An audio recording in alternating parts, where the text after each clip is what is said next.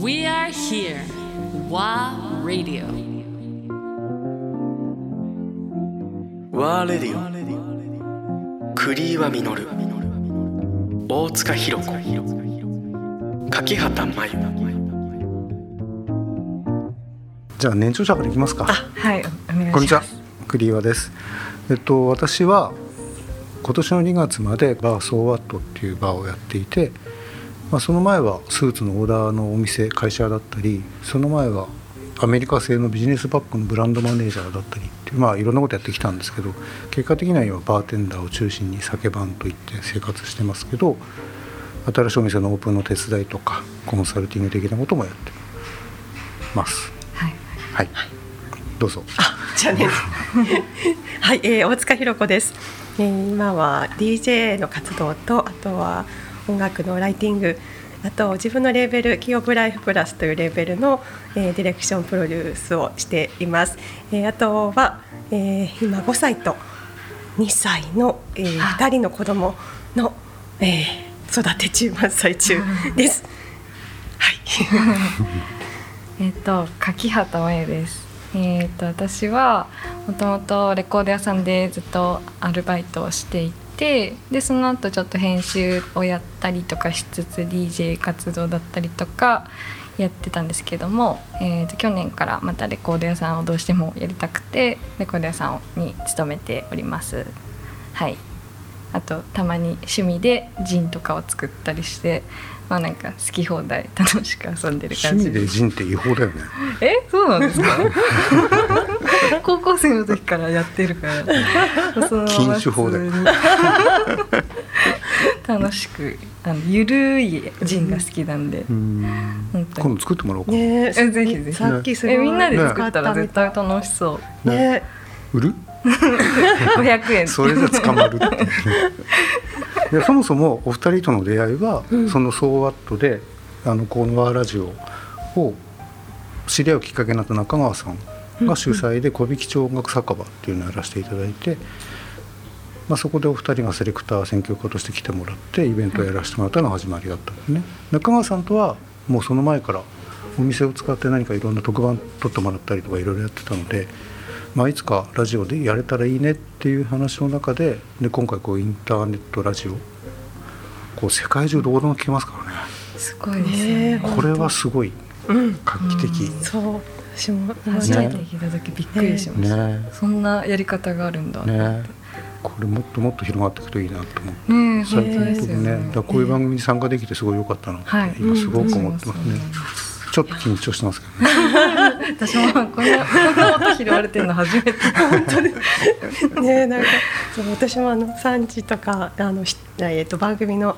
えー、と夜の時間とかもちょっと1時間やらせてもらってるんですけど、なんかやっぱり最初ってこうねなんか作ったものをこううん。言わなきゃみたいな感じでいたけど、なんかそうじゃないこう、ね、日常の感じっていうのがうん。一番大事にしてる、うん。あのラジオの雰囲気があるから、うん。なんかその日常感とかが出せたらいいですよね。ね。ねうん。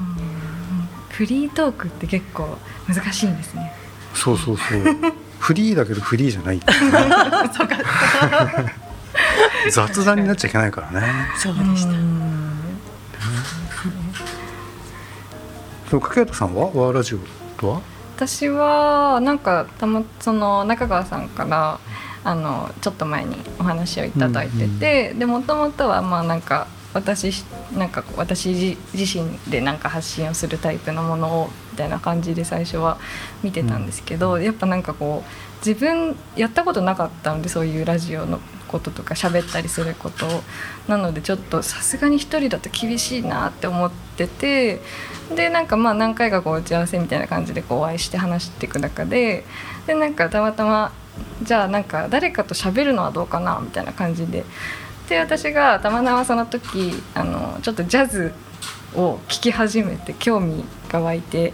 いますっていう話をしてちょっと誰かジャズを教えてくれる人いないんですか？みたいなこと言ったらそんなのいっぱいいるよみたいな感じでめっちゃいいのいい人がいるじゃないってなってでそれであの塚さんと栗谷さんっていう話になってあ最高だねっていう感じでじゃあみんなでそれで話そうよみたいな、っていうのがきっかけでしたね。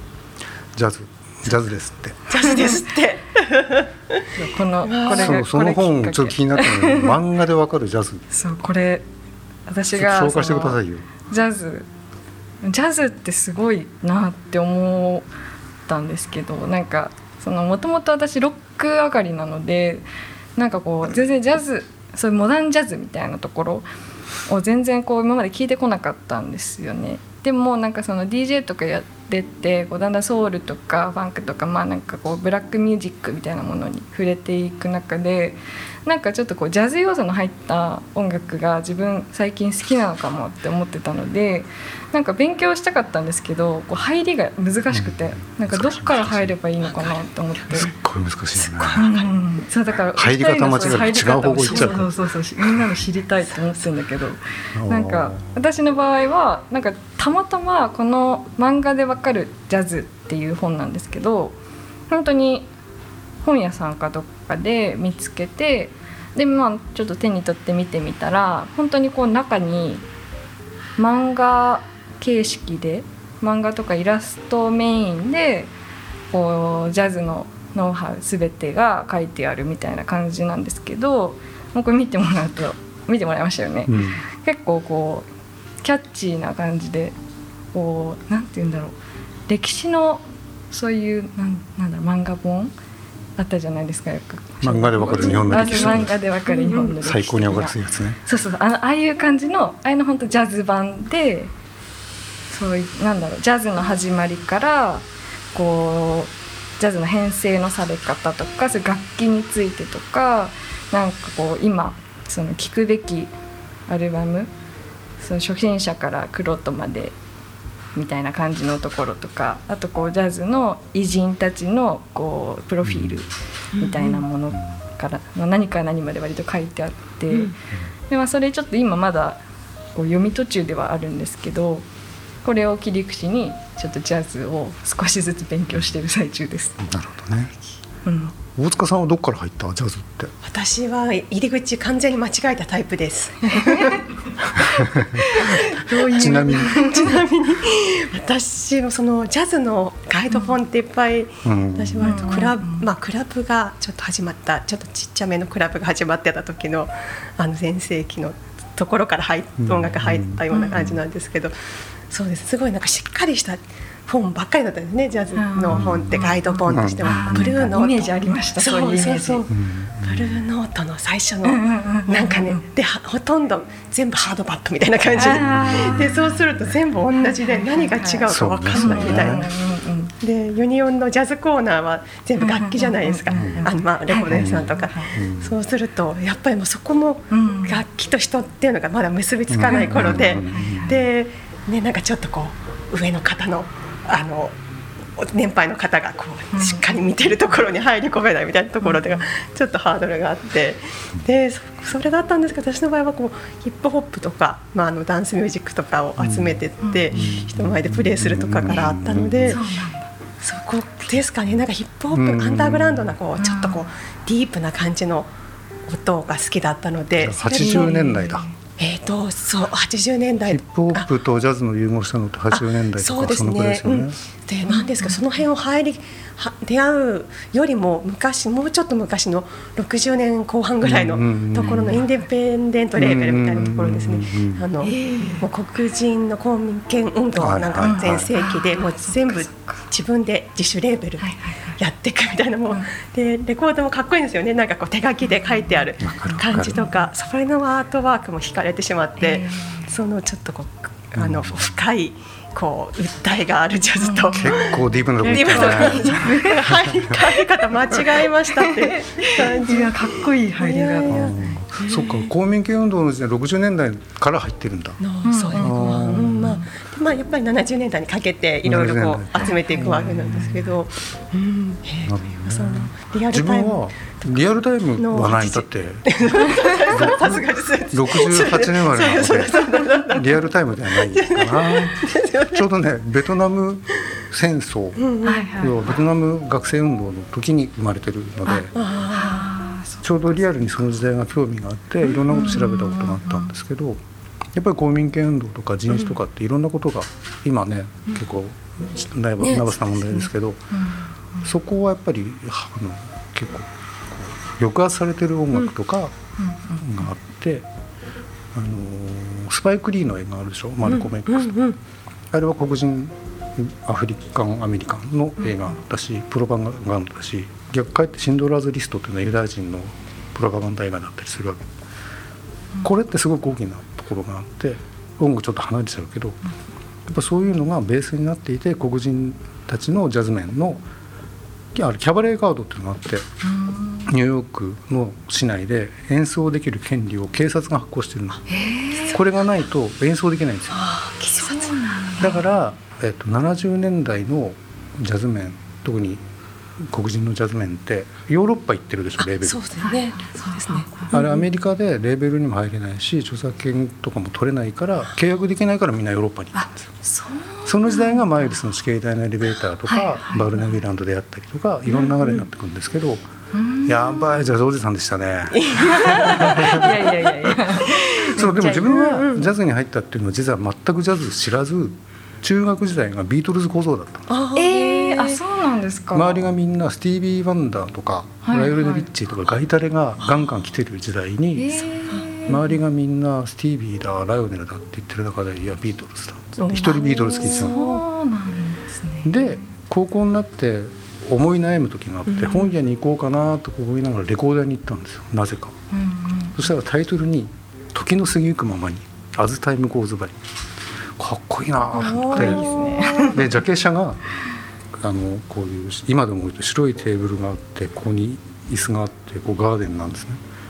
で女性ボーカルスザンナ・マックコールっていうねすごいマイナーですけど、なんだこれと思って買ったの、なけなしの2800円結構いい値段ですよね。まだ CD とレコードが同様してた時代だったから家に CD プレイヤーないんですよ、レコード？うん、あの昔のステレオセットうサイドボードとそれみたいな、ないから姉の部屋に忍び込んで CD プレイヤーそーっとかけて。あかっこいいと思ってそこからジャズ。高校時代からずーすごい。っとジャズ。じゃあ一枚目はスザンナ・マックコール。へジャズ知らずにジャズから入ってるすごいですね。で東京上京してきてジャズ喫茶に入り浸ってあちょうどさっき。いろんなジャンルのジャズ喫茶に行ってその先のおじさんたちに「静かにしろ」しって言われながらコーヒーをそーっとこう来ながら。本当にそうなんだ。で俺がかけるのを聞け的なねマスターそういう店に通い詰めたんですよ。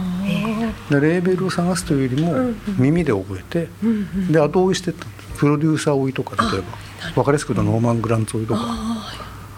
そうかそうか。そうそうそうそうあとベーシスト追いとかね。へえ 楽器の意識持ったのって何かやっぱりその楽器に耳がいく。ベースが好きだった。ああそうなんだ。レイ・ブラウンっーてでワルツ・フォー・デビューのスコット・ラファエル行ってとかでちょっとなんかいやなんか違うなとロンカーって走りすぎやろみたいな。例えばそういう感じ。とか。ベースからベースで入ってトリオだったり。まあトリオが中心だったけど。でもちろんバップも入ってるしヒップホップも売ってるしいろんな音楽聴いてるけどやっぱり帰ってくるのはジャズかな。でもやっぱりマイルス・デイビスの「カインド・オブ・ブルー」は外せない。いろんな意味で。いろんな意味で。いろんな意味で深い。深い。あそうだな。そうまだそこの境地に行けてないんですよ。好きすぎてだって好きすぎて「ソーバット」って店名してますからね。ね昔そうだやっぱり。うそっかん。うん。そこの話をねそれ話し出したらね多分枠収まんないやめとくわけちょっとおいおい聞きたい感じなんですけど。じゃあ次回 長いよ。でもねちょっと喋りすぎちゃうけど20代の頃はやっぱりビーバップとかかな？ブルーノート系であーそうなん30代トリオ例えば沢の工房とか。うん。あきれいめなやつ。ECM とか。ーうんうんうん。で30代でちょっといろんなジャンルに行って、でそれこそ単語とか、単語。うん単語行った。それはねピアソラから単語に行った、単語ゼロアワーから単語に行って、逆にクラシックのコンセントに戻って、1920年代の音とか聞いたりとか、おーすごい。こう結構いろんなジャンルを行って、うんでまたマイルス戻ってビレーバース戻ってみたいな、うんうんうん。2週目ですで50代になっていろんなことを受け入れられるようになってそれこそロバート・グラスパーとかのサイトもじゃないですか、うんとかああいうところかな。今結構幅広い。じゃあゾウジさんからちょっと卒業しようかといやいやいや面白いですね。えー、じゃあ。だからその漫画でわかるジャズとかも、多分入り方で、うん。ね大塚さんの入り方もそうだけど、え本当に。いろんなところ行くと思うんですよね、うん、そうそう。なんか書いてありましたよそれ。これにもあのそういうなんか入り方は本当に人それぞれだからうんみたいな、結構その私がジャズ聞きになんかどうやって弾けばいいか分かんないって思ってたのもやっぱさっき大塚さんも言ってたけど、うんなんか結構こう硬いうん。硬いイメージがすごい最初あったので、なんかこう理解できなきゃいけないんだとか、でなんかこうでもその理解するにはやっぱこういろいろ聞かなきゃわかんないじゃないですか、うんうんだからなんかそのでももうあまりにもこう膨大すぎてなんなんなんかこう一つ一つが難しく感じちゃって。でもなんかやっぱこれを見てるとその本当に楽器から入ってもいいし、うんうん。なんかもう本当そのキャッチーな例えばマイルスから入ってもいいし、みたいな。映画から入ってもいいし、あとなんかそう本から入ってもいいし、みたいないろいろ書いてあってで私はでもこうなんか確かに私も楽器って確かになんか楽器でその分け仕切りがあるぐらいだからこうそれぞれの楽器のキャラクターでいろいろ多分好き嫌いあるんだろうなって思って私もこうなんかいろいろぽいやつみたいな ここに載ってるようなやつとかをちょっとこうかじりで今聴いてる最中ではあるんですけど、うん。私多分ピアノが好きな気がします。えーでもピアノは大体みんな通るんじゃない、えそう。なんだ。そう私そこから入って通ってない。あ通ってない。えうちも一通り行った。そうですか、うん。そうそうなりたいな。ちょっとピアノがおすすめのアルバムとかちょっと教えてほしいですね。あえー、それ聞く？うん、長い長いやつ。あね長いな、えー。えピアノはどういうところがこうグッときたの？なんかこうせ繊細さなんかこう、うんうんうんなんかこうだピアノのターンに入るとなんかすごいあかっこいいみたいにこう急にハッてするる。感おーうんうん。じだからなんかわかんない。まだ多分全部聞ききれてないからやっぱ私ピアノより最近こっちかもって絶対なりそうな気もするけどなんか今その聞いたこうファーストインスピレーション的にはあピアノ私結構音が好きなのかもってうんうんちょっと思い始めたぐらいな感じですまだ。対局で言うとビュレーバンスとセロニアス・モンクかな、ああそうね。そうそうそう。これのかな？なんだっけ？出てる出てる、出てあのやった正解本かけますねうんそうねセロニアス・モンク。そうでもセロニアス・モンクをいいなって思い始めたのって、自分40代以降だもんね。あそうですか。なんかね変態ですもんね。絶対あの不協和音の素晴らしさというか さ。ね何回聞いても飽きないでしょ。いやすごい。なね文句のなんかそう再評価とかすごい場ありますね、前代ジャズとかのこうシーンでも文句のやりやり再評価してまた演奏し直してとかいっぱいうんここ23年とかであってすごいなってやっぱり文句が。でそのビル・エヴァンスと文句をこう何かでた例えるとしたらっていうかこう一言で言うなら何と何なんですか？何と何？どうぞ先生。食べ物で言うと。うん。あいいですよね。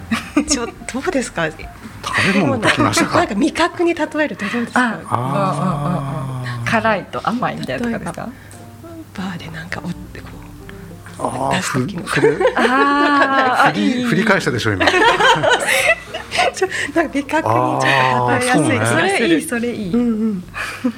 ビル・エヴァンスはうんまた細かい話だと前半と後半で変わってくると思うんですけど、はいはいはいまあ一般的にワルツ・フォー・デビあたりだとなんだろう綺麗なお酒だな。あ例えば、ジントニックとか。あさらっとでもちょっと引っかかるみたいな、はいはいはいい。いですねちょっと。ちょっと引っかかるけど、飲みたくなってきた。ね飲みたくなってきた。文句は難しいね文句は難しいけど島物のウイスキーストレートって感じかなあで時間をかけて味わいたい。感じかな。一回じゃわかんない。手入れたくない。で同じ酒を飲み続けたいのもこううんうん。はいはい。こうクーッつって。ちょっと家帰ったらややりたいな